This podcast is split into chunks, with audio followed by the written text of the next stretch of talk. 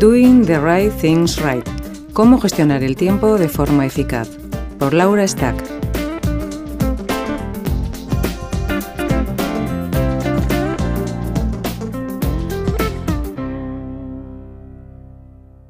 Un líder de una empresa debe trabajar de manera no solo eficaz, sino también eficiente.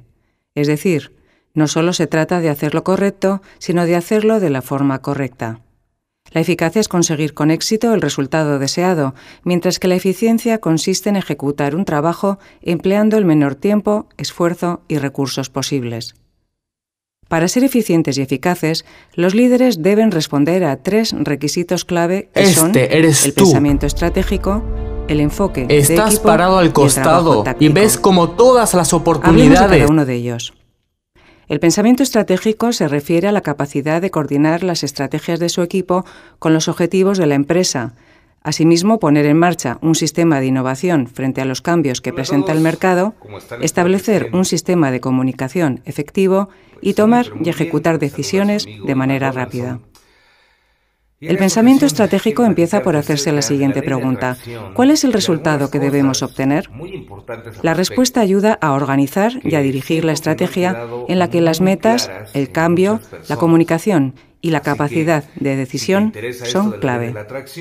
de esta forma, hay que establecer los objetivos del equipo, coordinarlos con los objetivos generales de la organización y comunicarlos internamente.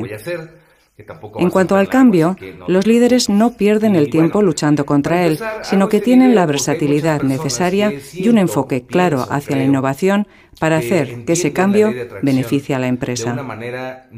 La comunicación es un aspecto clave para compartir tanto la misión y la visión como las ideas y los objetivos. Eh, Los factores determinantes pues, para que sea efectiva son la transmisión de atracción, ¿no? ¿A mensajes claros, la honestidad y la ¿Qué- cooperación.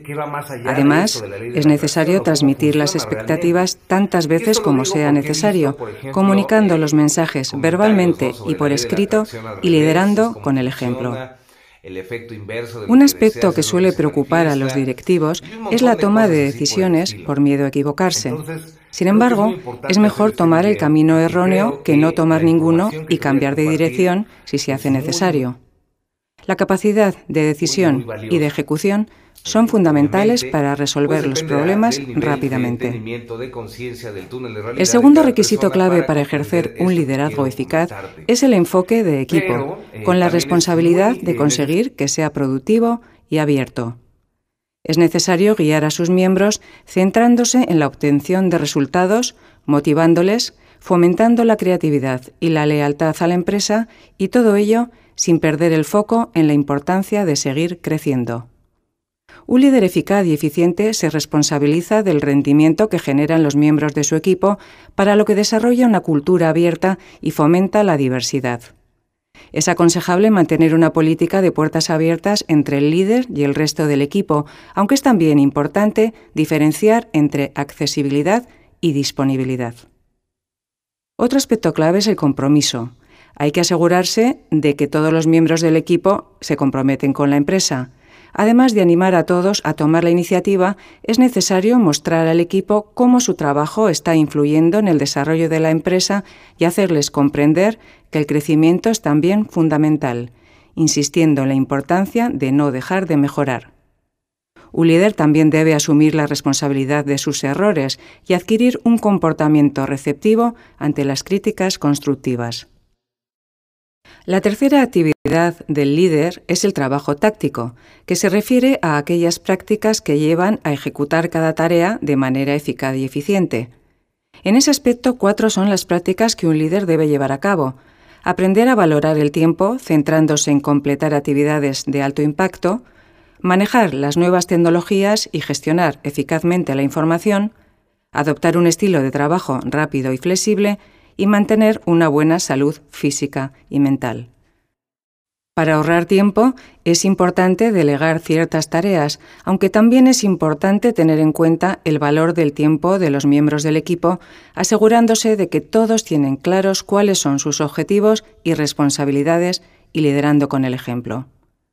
A veces también es importante saber decir no a ciertas tareas cuando se sabe que no se va a disponer del tiempo necesario para realizarlas, y sobre todo evitar perder el tiempo en reuniones innecesarias o que se alargan demasiado. Hay que asegurarse en estas reuniones de que todo el mundo es puntual y de que solo asisten las personas imprescindibles.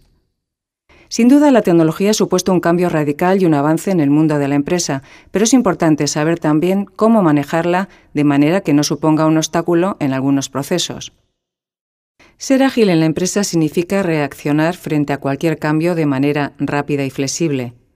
Siempre hay que recordar que la productividad final se medirá respecto a los resultados obtenidos. Y por último, para ser un líder eficiente y eficaz, es necesario cuidarse y mantener un equilibrio en la vida, ya que todo ello repercute claramente en la productividad y en la satisfacción. Este equilibrio se consigue solamente manteniendo una buena salud física y mental. A veces es importante relajar la mente haciendo menos cosas, no más, para lo que hay que saber evaluar la lista de tareas pendientes y priorizarlas. Los momentos de desconexión son también más que recomendables para recargarse de energía y positividad.